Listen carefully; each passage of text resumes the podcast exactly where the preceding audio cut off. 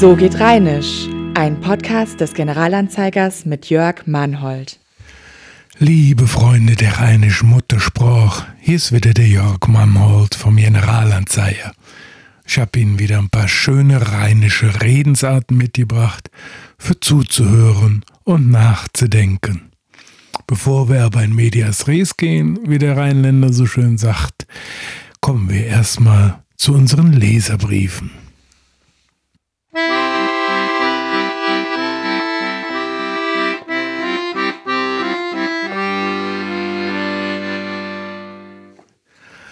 hat uns Inge M. aus Bonn geschrieben. Sie schreibt, sehr geehrter Herr Mannhold, als gebürtige Bonnerin, 1956 geboren, mit Kölner Wurzeln, lese ich Ihre Seite immer mit größtem Genuss. Viele Redewendungen kenne ich, aber ich freue mich über jeden Neuling.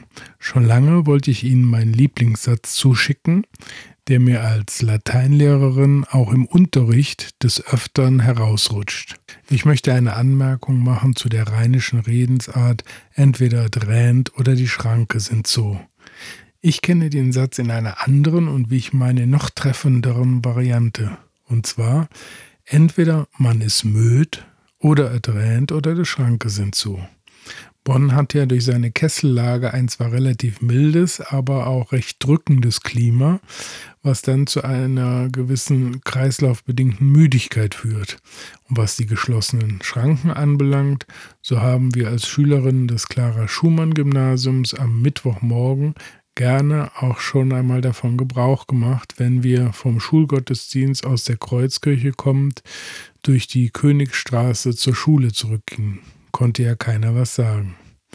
Aber nun zu meinem rheinischen Lieblingssatz, den meine Großmutter, Jahrgang 1898, mit entsprechender Lebenserfahrung schon gerne nutzte.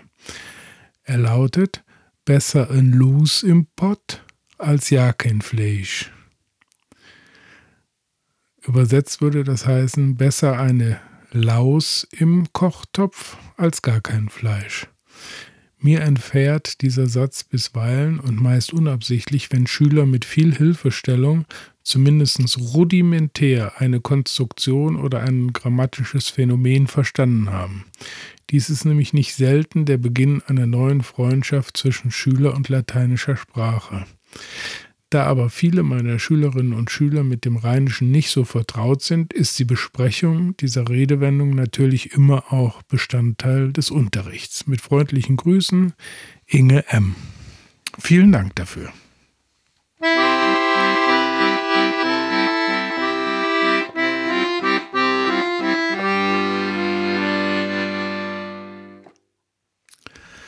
Wir machen weiter mit einer schönen rheinischen Redensart, die relativ bekannt ist. Und zwar heißt sie, da sind ich nicht fies für. Oder da sind ich nicht fies für. Den Rheinländer bringt so schnell nichts aus der Ruhe. Was für manch einen beunruhigend ist oder wenigstens ein mulmiges Gefühl verursacht, das geht der Einheimische zwischen Koblenz und südlich von Düsseldorf mit Mut an. Es gehört zu seinem Alltagsgeschäft, Unerschrockenheit zu dokumentieren. Zu dieser Grundhaltung passt sehr gut die rheinische Redensart, da sind ich nicht fies für. Hinterbracht hat uns diesen Satz eine Leserin, die selbst ursprünglich nicht aus dem Rheinland stammt, sich aber im Laufe der Jahrzehnte sehr gerne assimiliert hat. Sie erinnert sich an eine Begebenheit, dass ihr ein Handwerker, wohlgemerkt ein rheinischer Handwerker, die Dusche repariert hat. Als es um das Sieb im Siphon ging, sagte sie, das mache ich wohl lieber selbst sauber. Diese möglicherweise unappetitliche Aufgabe wollte sie dem Mann nicht zumuten, doch der konterte mit eben gerade dem Satz, da sind ich nicht fies für. Eine erste Annäherung ans Hochdeutsche lautet da bin ich nicht fies vor. Das ist natürlich eine interessante Konstruktion, denn das Verb steht hier überraschenderweise im Plural. Nicht ich bin, sondern ich sinn. Das ist nicht selten im Rheinischen, dass der Sprecher sich als so vielfältig betrachtet, dass er den Pluralis Majestatis verwendet. Wahrscheinlich denkt er, Ich, das sind me, myself and I. Das, da sind wir schon drei. Aber ganz im Ernst, das ist einfach die rheinische Form von ich bin, wird im Rheinischen übersetzt ich sinn. Ebenfalls bemerkenswert ist das Wort fies, das ein starkes Gefühl repräsentiert. Es ist zu übersetzen mit eklig oder ekelerregend. Ein ebenfalls gern genutzter Satz ist, der ist aber vor gar nichts fies. Im Raum Köln und nur hier wird das Wort auch als Verb benutzt. Vor dem fiese ich mich bedeutet, vor dem ekle ich mich. Es kann aber auch in einem anderen Zusammenhang heißen, böse oder sehr, ein fieser Kerl, ein fieser Möb hat keine gute Seite an sich. Und wenn man sich fies vertan hat oder fies gefallen ist, dann ist das schon eine gute Stufe dramatischer als üblich. Der Handwerker in unserem Fall wollte dagegen wohl einfach sagen, lassen Sie mal, ich mache das schon. Den Satz aber fanden die Familienmitglieder so reizend, dass er bei ihnen ins allgemeine Sprachrepertoire Eingang fand.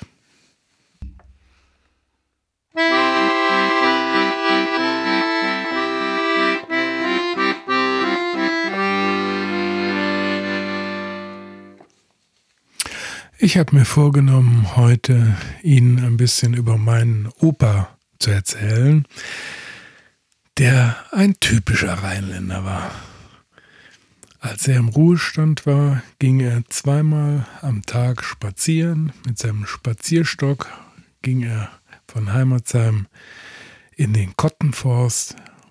Vormittags machte er seine große Runde und nachmittags noch eine kleine Runde nachdem er seinen Mittagsschlaf gehalten hat. Er hatte nur wenige Dinge. Neben seinem Stock hatte er ein Klappmesser. Und zwar kein aufwendiges Schweizer Messer, weil das viel zu teuer gewesen wäre, sondern er hat so ein ganz einfaches Klappmesser, wo eine Klinge rauskommt und äh, der Griff hat zwei Holzschalen. Das hat er damals bei Mano gekauft. Das war so ein Haushaltswarenladen. Ähm, der hatte einfach alles. Solche Läden gibt es ja heute kaum noch, wo du angefangen von einer kleinen Schraube und einer Mutter bis hin zum gebogenen Ofenrohr alles haben konntest. Wenn du in den Laden reingegangen bist, der hatte einen ganz eigenen Geruch. Und zwar war das so eine Mischung aus Knoblauchverdunstung, die von den Betreibern des Ladens kam, äh, bis hin zu den Gerüchen der Düngemittel, die da irgendwo in der Ecke aufgeschichtet waren. Die hatten einfach alles. Und wenn man in den Laden reinkam und man sagte, ich brauche dies und jenes, dann hieß es erstmal Moment. Und dann musste man standardmäßig die Frage beantworten, wofür brauchen Sie das denn überhaupt? Und wenn man das erklärt hatte, wofür man das brauchte, dann kam meistens die Antwort, da habe ich noch was viel Besseres für Sie. Man kam also meistens mit irgendwas aus dem Laden, was viel besser passte, viel besser half, viel besser funktionierte und dabei auch noch viel günstiger war. Das war ein toller Laden, sowas gibt es heute gar nicht. Wie gesagt, der Opa hatte sein Messer von Mano und er ging immer zweimal am Tag spazieren. Wenn ich als Grundschüler mal frei hatte, bin ich morgens mit ihm in den Wald gegangen und dann hat er mir einen Flitzebogen geschnitzt mit seinem Messer. Er hatte einen Blick dafür, der hat äh, geguckt, wo sind so Nusssträucher, die haben nämlich zwei gute Eigenschaften. Die sind einmal sehr gerade gewachsen, eignen sich also gut für einen geraden Flitzebogen und zum anderen sind sie sehr dehnbar, sodass man da auch schön die Seite anspannen kann. Und dann hat er mir einen Flitzebogen geschnitzt. Er wusste ganz genau, wo dieser Haselnussstrauch war. Ansonsten wurde äh, dieses Messer für zwei Dinge eingesetzt. Und zwar hat er sich täglich nachmittags auf den Küchenstuhl gesetzt, hatte in der linken Hand eine Zwiebel, eine sogenannte Öllisch, also eine Gemüsezwiebel, so etwa Apfelsinen groß, und in der anderen Hand ein Brötchen, ein normales Weizenbrötchen. Und dann hat er die Zwiebel geschält und hat abwechselnd in die Zwiebel, in die Öllisch und in das Brötchen gebissen. Das hat wahrscheinlich nicht besonders gut geschmeckt, aber er wusste, das ist sehr gesund. Und er ist auch äh, weit über die 90 geworden. Also er hatte tatsächlich recht. Bewegung und Zwiebeln sind gut. Und dann gab es einmal die Woche den Tag, wo er sich die Fußnägel geschnitten hat. Dann saß er an der gleichen Stelle, wo er sonst immer Öllisch und Brötchen gegessen hat, packte seinen Fuß aus und schnitt sich mit eben jenem Messer äh, schnell mal die Fußnägel ab. Das ging ganz gut, da war er sehr behende und äh, wenn Leute ihn dabei beobachtet haben aus der Familie und das Gesicht verzogen haben, weil sie sich vorgestellt haben, ja, morgen wird er damit wieder die Ölle schneiden. Da hat er eigentlich gar kein Verständnis, weil das war für ihn eine ganz natürliche Sache.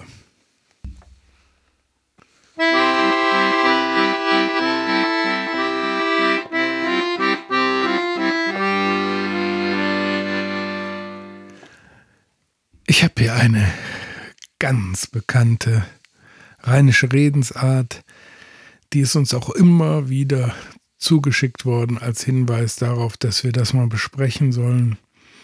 Ähm, und zwar heißt sie, der ist noch nicht langs Schmitzbackes.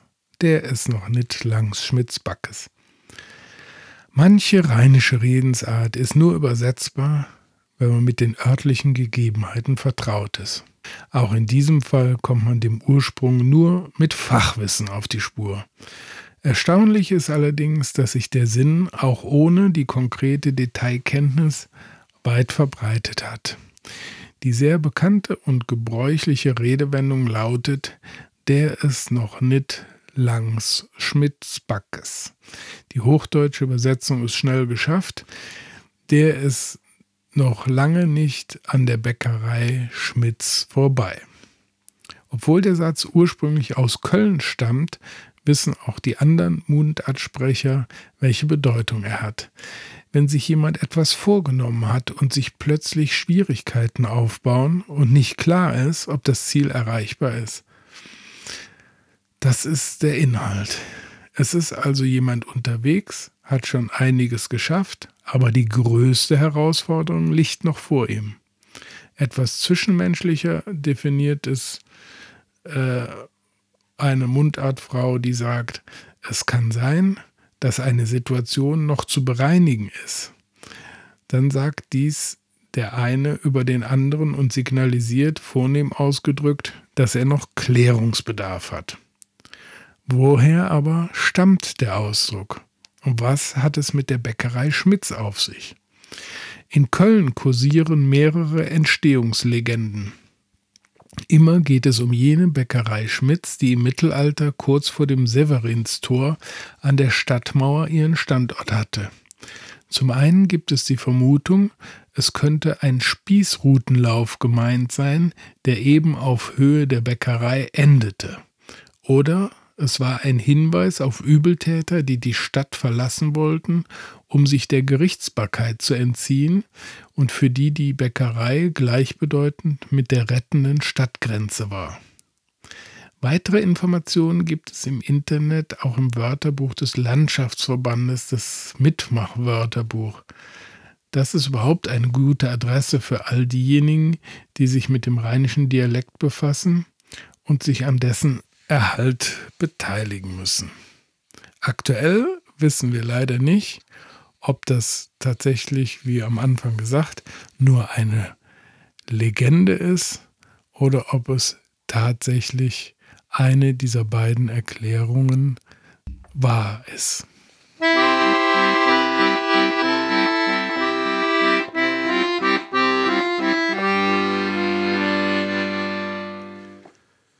Ich habe wieder ein schönes Rezept mitgebracht aus dem Buch Kölsche Rezepte von der Edition Kolonia. Heute geht es um Hühnerjemangs. Das ist eine Art Hühnerragout. Ausgangspunkt ist eine Hühnersuppe, die wir als gegeben ansehen. Und dann kommt das Huhn in die Suppe, wird gegart und nach der Garzeit nimmt man das Huhn aus der Suppe, lässt es etwas abkühlen. Das Hühnerfleisch ohne die Haut in mundgerechte Stücke schneiden, in einen Topf die, But in einem Topf die Butter auslassen, das Mehl dazugeben und kurz andünsten. Mit der Fleischbrühe nach und nach ablöschen und kurz aufkochen lassen. Die Soße sollte sämig, aber nicht dickflüssig sein.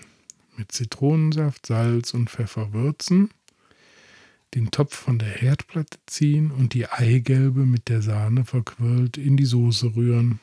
Die Fleischstücke in die Soße geben und unterrühren. Das Hühnerjemangs in eine tiefe Schüssel füllen, mit Petersilie garnieren und mit Reis servieren. Mmm, lecker. Guten Appetit. Hier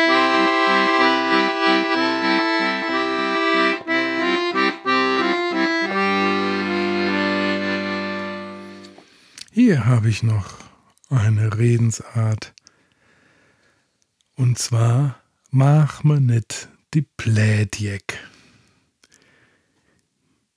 Die Fähigkeit zur Selbstironie ist dem Rheinländer angeboren, jedenfalls dem meisten. Das ist eine Eigenschaft, die jeder kritischen Situation die Brisanz nehmen kann. Man nimmt sich selbst nicht so ernst und kann augenzwinkernd über sich selbst lachen. Ein Beispiel dafür ist der Satz Mach mir nit die Plätjek. Die wörtliche Übersetzung ins Hochdeutsche lautet Mach mir nicht die Glatze durcheinander. Auch wenn es ein ungeschriebenes Gesetz gibt, dass man Witze im Allgemeinen und Pointen im Speziellen niemals erklären sollte, kann eine Mikroanalyse sinnvoll sein. Wer diese Redewendung benutzt, der erniedrigt sich schon rein sprachlich vom Subjekt zum Objekt. Denn wenn ein Außenstehender in der Lage ist, mir meine Glatze durcheinander zu machen, dann reduziere ich mich auf die passive Zuschauerposition. Dann bin ich dem Gegenüber auf Gedeih und Verderb ausgeliefert und nicht in der Lage, mich zu wehren. Außerdem ist in diesem Sprachbild der rheinische Hang zu logischen Widersprüchen wirksam, denn die Glatze lässt sich mangels Haaren eigentlich gar nicht durcheinander bringen. Natürlich ist der Satz im übergeordneten Sinne gemeint. Die Glatze steht für Kopf und der wiederum für Gehirn.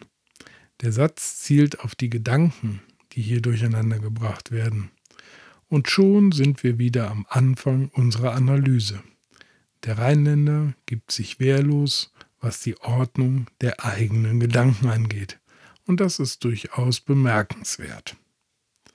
Denn wir sprechen ja hier von einer ganz normalen Alltagssituation und nicht von einer Gehirnwäsche. Welchen Schluss lässt das für die allgemeine Seelenlage unseres Mitmenschen zu? Der Rheinländer im Allgemeinen fürchtet sich, allzu beeinflussbar zu sein.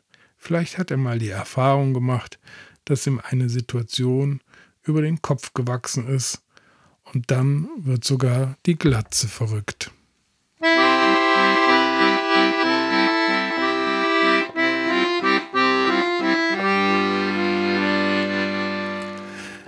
Wie immer zum Schluss habe ich für Sie noch eine Literaturempfehlung. Diesmal in eigener Sache. Der zweite Band der rheinischen Redensarten unter dem Titel Rheinisch für Fortgeschrittene und der Untertitel lautet Handbuch der rheinischen Lebensart. Wir wissen ja, das Rheinische ist vergänglich, aber wir wollen alles dran setzen, es zu retten, weil es so einzigartig ist. Denn im Rheinischen kann man ja Dinge ausdrücken, was anderswo nicht möglich ist. Und deswegen haben wir die fast vergessen geglaubten Redewendungen weiter gesammelt und hier in dem zweiten Band nochmal äh, einige bekannte, aber auch unbekannte oder weniger bekannte veröffentlicht. Ähm, wir haben analysiert, was heißt eine Redensart wörtlich übersetzt, was bedeutet sie im übergeordneten Sinne, aber auch in welchen Situationen wird sie eingesetzt und welche Erinnerungen verbinden sich äh, bei verschiedenen Mundartsprechern mit diesem Satz. Unterstützung bekommen wir immer wieder von Sprachwissenschaftlern, vor allen Dingen vom Landschaftsverband Rheinland und von Mundartsprechern aus Bonn und der Region, die das Thema auch mit großer Leidenschaft verfolgen. Also, es geht hier um seelenvolle Sinnsprüche aus dem Alltag zwischen Rhein, Sieg, Swist. Außerdem in diesem Buch haben wir die zwölf Grundsätze der rheinischen Lebensart.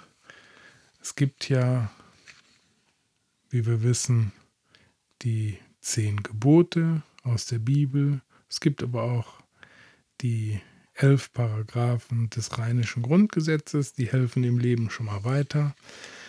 Und wir haben jetzt hier die zwölf Grundsätze der rheinischen Lebensart versammelt. Das ist sozusagen ein Exzerp aus all den Redensarten, ähm, die wir so vorgestellt haben, weil da sind ja sehr viele Lebensweisheiten mit verbunden. Ich nenne sie einfach jetzt mal so, man kann zu den einzelnen Sätzen auch noch viel sagen, aber sie stehen auch in gewisser Weise für sich. Erster Grundsatz, pass up, ob heim und hoff. Zweiter Grundsatz, blieb jeck wie du bist. Nummer drei, Preis de Lewe J. Vier, öfter mal jet Neues. Fünf, du sollst nit küme. Sechs, du musst viel schwade. Siebtens, los einfach laufe. Achtens, han Spaß an der Freud. Neuntens, hür ob ding Hetz. Zehntens, loset der Jodjon. Elftens, dun nit so viel. Und zwölftens, ganz wichtig, Lur auf het Kölsch noch schmeckt. Man könnte auch sagen, das sind alles Sätze, die einem helfen, die Work-Life-Balance in der Balance zu halten. Ist erschienen in der Edition Lempertz, kostet 9,99 Euro. Ist jetzt nicht so schwer teuer, aber ich hatte es auch schon mal an anderer Stelle erwähnt. Alleine, wenn man hier so außen über, die, über den Umschlag geht, das ist so weich und glatt, das ist schon alleine sein Geld wert. So, also das war in eigener Sache. Rheinisch für Fortgeschrittene, Handbuch der rheinischen Lebensart. Übrigens illustriert mit kleinen Zeichnungen von Olaf Schumacher, die wirklich sehr zu empfehlen sind. Sehr lustig gemacht.